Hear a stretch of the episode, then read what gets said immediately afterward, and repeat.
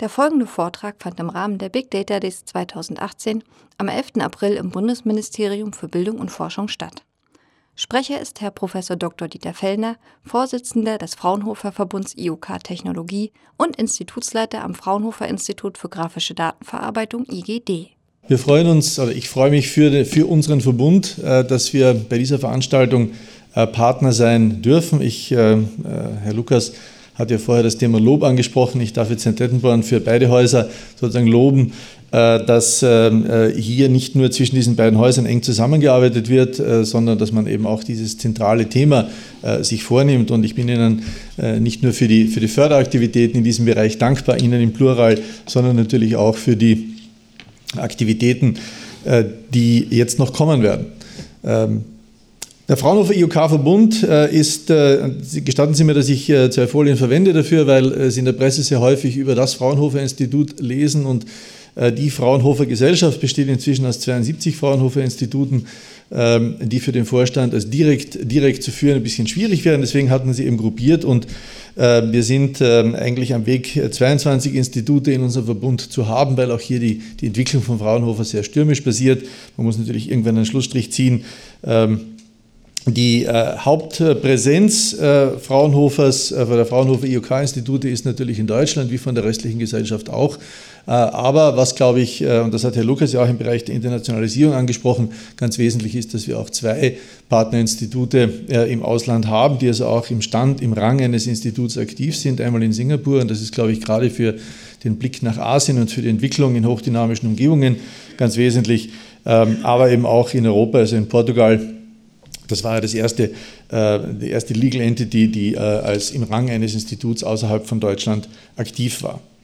Ähm, Herr Lukas hat auch schon angesprochen, das, das Thema Industrial Data Space und, und hier also nicht nur Dank ganz allgemein, dass sich hier äh, Bund, aber natürlich auch die Länder, die Länder engagieren äh, zu diesem extrem wesentlichen Thema, sondern dass man hier sehr früh ein offenes Ohr gehabt hat. Und auch wenn Herr Lukas äh, den Prozess etwas schwierig dargestellt hat, bis sich der Trainer trainieren ließ, ähm, glaube ich, dass doch mit, mit sehr viel positiver Grundstimmung man in diese Fragestellung gegangen ist, wie kann man denn hier von Seiten der, der Bundesministerien eine Initiative vorantreiben, wo es nicht darum geht, wo wir die Daten speichern. Auch das war ein Thema, wie Sie mitbekommen haben in der Politik, ähm, gehen die Daten ins Ausland, ähm, äh, bleiben sie im Land, sondern hier geht es einfach darum, die, die Prozesse, äh, wie Daten ausgetauscht werden, wie sie die äh, Hoheit, die Kontrolle über die Daten behalten und das nicht nur in einem akademischen Kontext oder Forschungskontext, sondern eben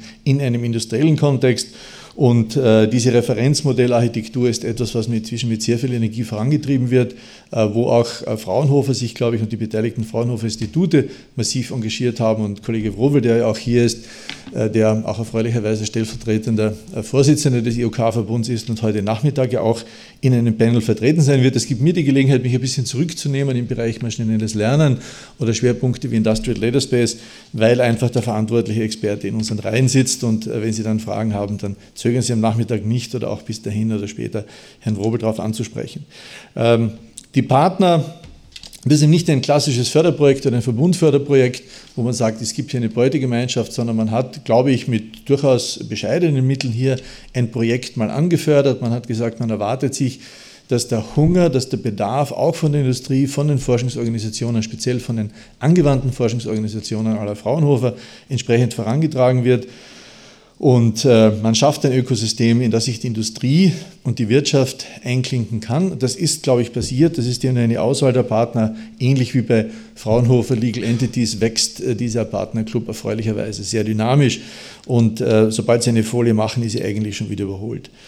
Und äh, dieses Thema Big Data Factory, das Sie hier in der Folie sehen, ist immer eine Bündelung von äh, definitiv branchenübergreifenden Kompetenzen.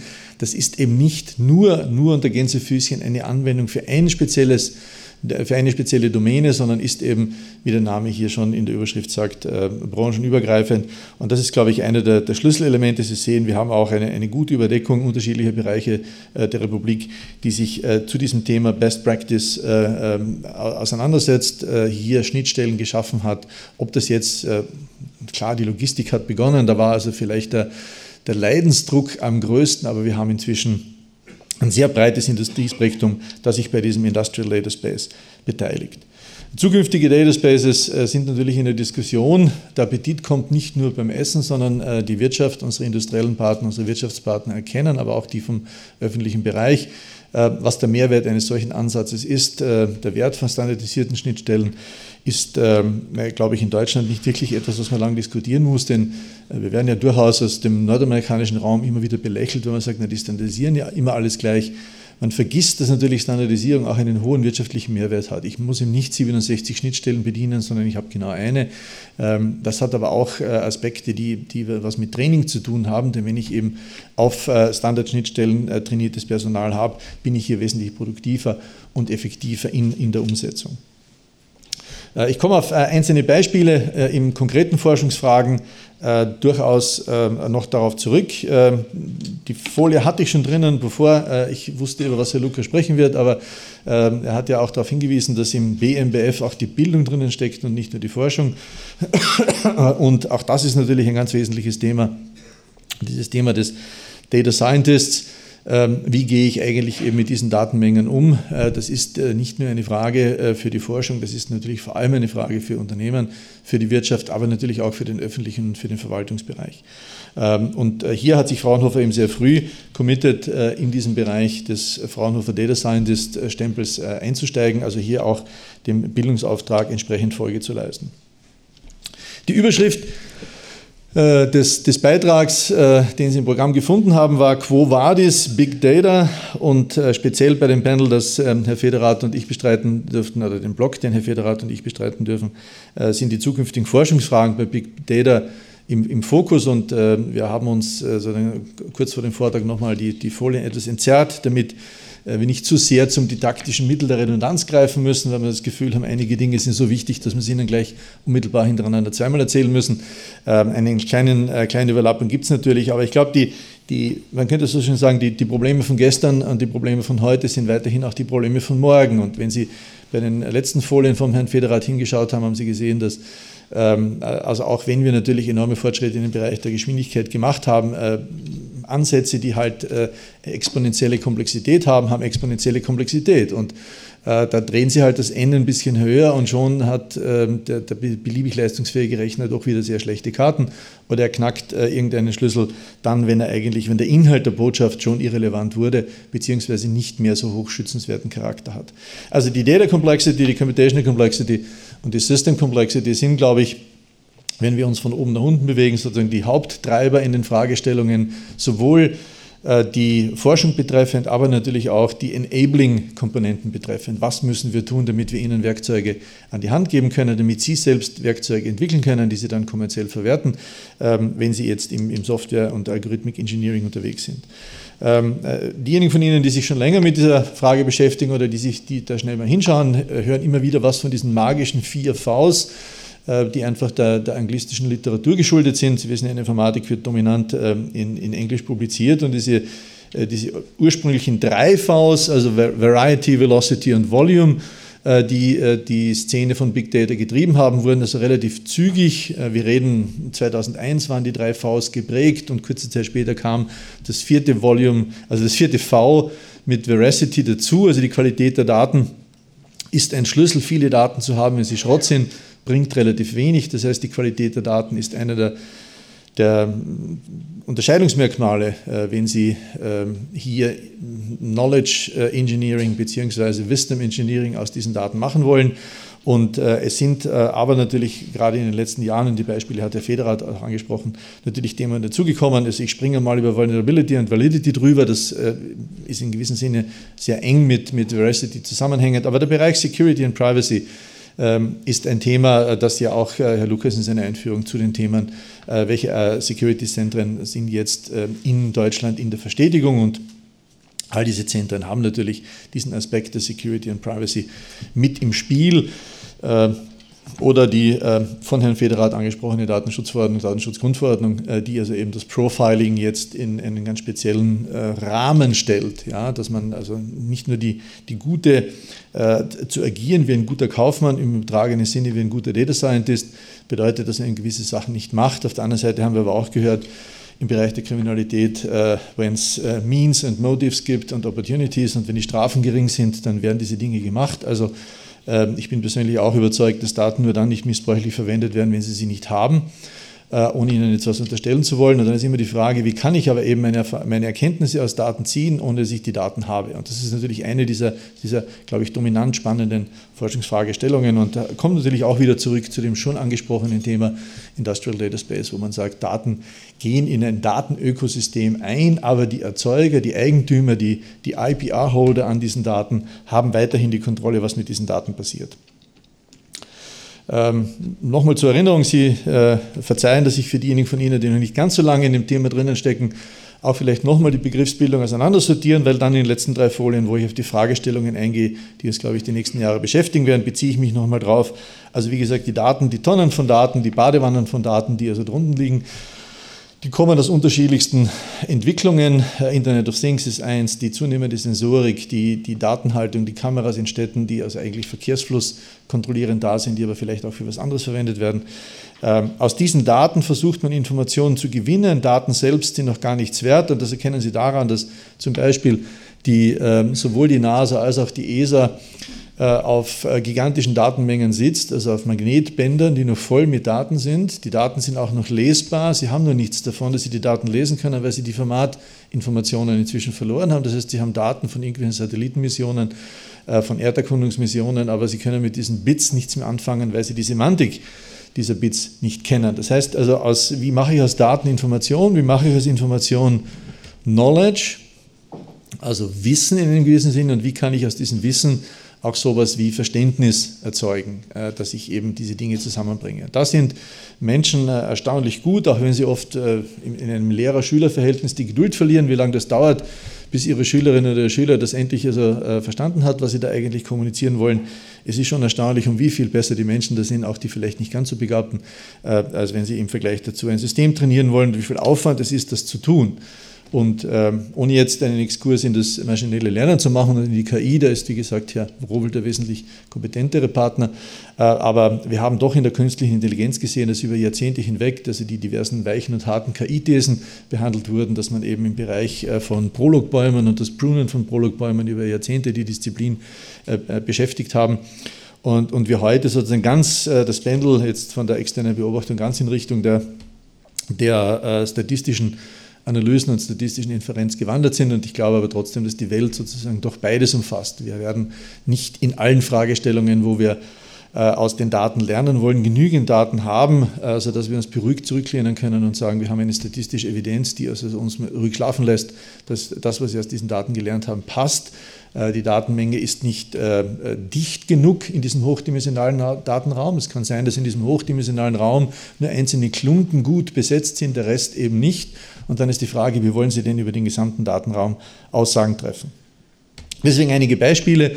Visual Analytics ist eine Linie, die sich in diesem Kontext aufgetan hat. Äh, Jim Thomas hat als einer der Pioniere in dem Bereich einmal sehr treffend gesagt, explore the unexpected. Ähm, also wie sehen die Werkzeuge aus, um Ihnen das Durchwarten dieser Datenbestände zu erleichtern, sodass Sie jetzt als Mensch mit Ihrer Intuition, mit Ihrer Erfahrung anfangen können, Modellbildung zu betreiben und dann dem System auf die Sprünge zu helfen. Anstatt dem System ähm, Thesenbildung zu erlauben, die vielleicht in die völlig falsche Richtung geht. Und meine letzten Folien, Folien werden Sie vielleicht mit, ähm, mit einem kleinen K-Wert äh, aus, aus meiner Präsentation entlassen. Die Computational Methods for Document Analysis, äh, die, äh, die Tonnen von Daten, die natürlich uns jetzt elektronisch zur Verfügung stehen, also nicht nur der gesamte wissenschaftliche Publikationsbereich, erfolgt äh, im, im heute in maschinenlesbarer Form, sondern äh, natürlich die gigantischen Mengen von, von E-Mails und Ähnlichem, die jetzt ja auch im Bereich äh, von äh, Legislative, Exekutive analysiert werden. Denken Sie also an Berichterstattungen zu Gerichtsverfahren, wo dann eben Terabyte von Mails analysiert werden um eben unter Umständen dem einen Streitpartner böse Absicht dann doch nachweisen zu können oder nachweisen zu können, dass man eben hier Insiderhandel betrieben hat oder oder oder. Also diese Werkzeuge, das ist maschinell, also manuell gar nicht mehr leistbar, dass diese Mails wirklich alle gelesen werden. Hier sehen Sie, dass es ein ganz berechtigtes Interesse aus dem Bereich des Rechtsumfeldes, also nicht nur der E, äh, der E-Justice ist ein Thema in diesem Kontext, sondern eben Exekutive at large ist, ist hier sozusagen einer der großen Player. Die Szenenanalyse hat unterschiedlichste Bedeutungen, sowohl im Produktionsbereich bewegt sich irgendein Gerät auf eine Person zu, die dadurch geschädigt werden könnte. Das ist also der simpelste aller Fälle. Äh, aber auch Robotersysteme, die wir lange Zeit in der Produktion in festen Gehäusen verpackt haben oder mit Sicherheitszäunen umgeben haben. Wir sehen heute in zunehmendem Maße, dass Personen im unmittelbaren Aktionsbereich von Robotern tätig sind. Dieses, dieses Zusammenarbeiten, wo eben die schweren Lasten oder Lasten, die ihren Stützapparat belasten, Stichwort Haltungsschäden, Stichwort Rückenprobleme oder einseitige Belastung, wo hier Robotersysteme eingreifen, Sie aber als Mensch in der Produktion so nah an den Robotersystemen dran sind, dass man dieses Entzerren über Käfige nicht mehr machen kann. Also Sie sehen, der Begriff 3D-Szenenanalyse hat nicht nur was mit Fahren, mit autonom fahrenden äh, Fahrzeugen zu tun, sondern hat eben auch was mit Produktion zu tun, hat aber auch was damit zu tun, dass wir äh, Datenmengen wie Punktwolken, die wir heute aus Satelliten, aus Flugzeugen, aus Drohnen äh, aufnehmen können, äh, imstande sein müssen, sehr schnell von Daten zu Information, zu Wissen zu kommen. Ja? Ähm, also der ganze Bereich von, von augmentierten Bild- und Videodaten für autonomes Fahren. Hier sind wir unmittelbar an der Schnittstelle zum maschinellen Lernen, äh, denn erst äh, nachdem die großen Automobilhersteller größenordnungsmäßig über 10.000 Stunden, 10.000 Stunden von automatisierten, also von, von da Videodaten verfügt haben, wo jedes einzelne Bild Information trägt, ob da jetzt ein Randstreifen ist, ob ein Mittelstreifen da ist, ob ein Verkehrsschild da ist, ob eine besondere Fahrsituation da ist waren die Systeme oder sind die Systeme in der Lage, das zu tun, was sie heute tun.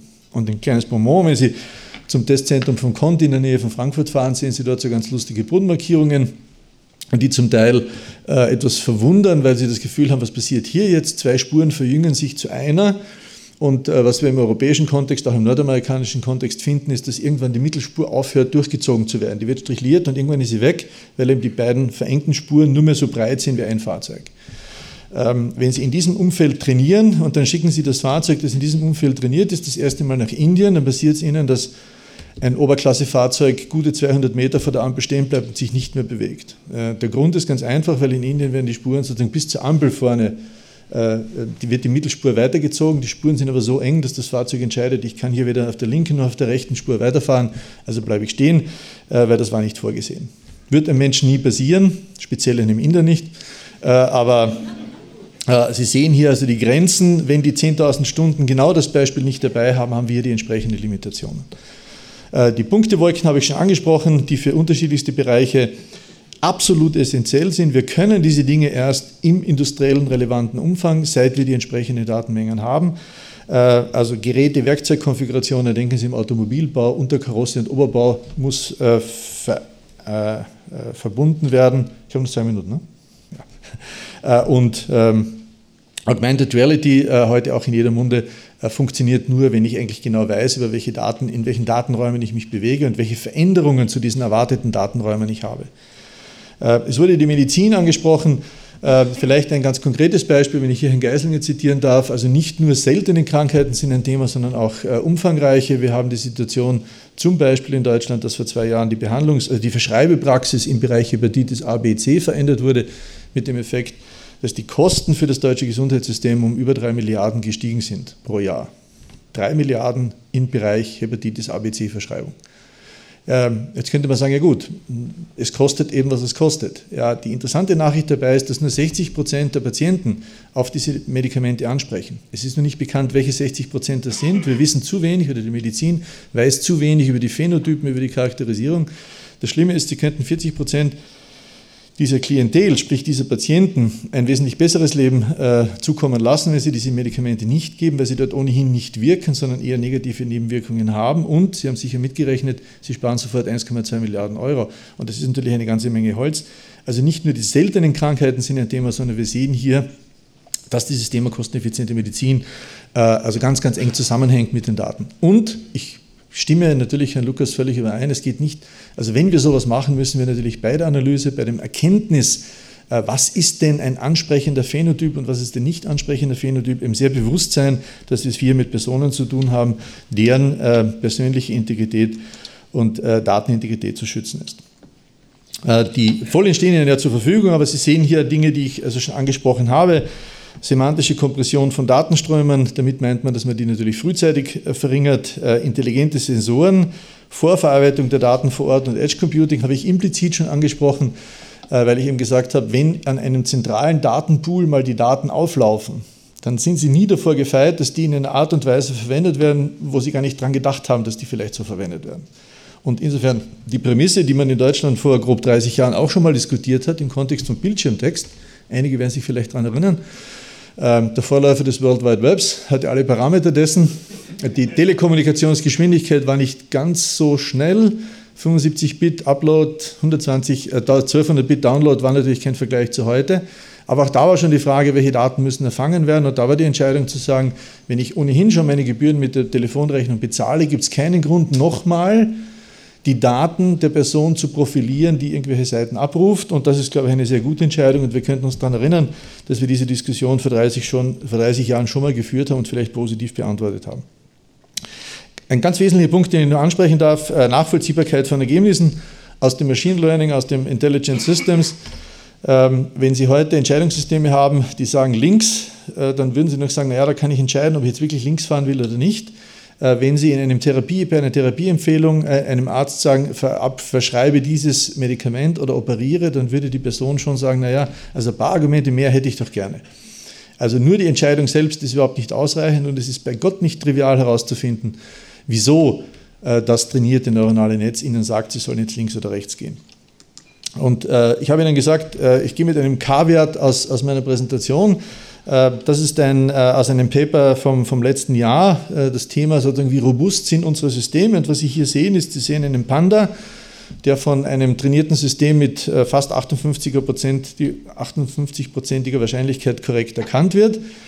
Wenn ich jetzt äh, weiße, weißes Rauschen, einmische, also bei einem Farbbild ist natürlich weißes Rauschen ein bisschen färbig, wie Sie hier angedeutet sehen, dann hat das System, also ein Mensch, dem zeigen Sie das linke und das rechte Bild und zweifelsfrei ist das immer ein Panda. Also wenn Sie links den Panda erkennen, erkennen Sie ihn rechts auch. Ich formuliere es mal so.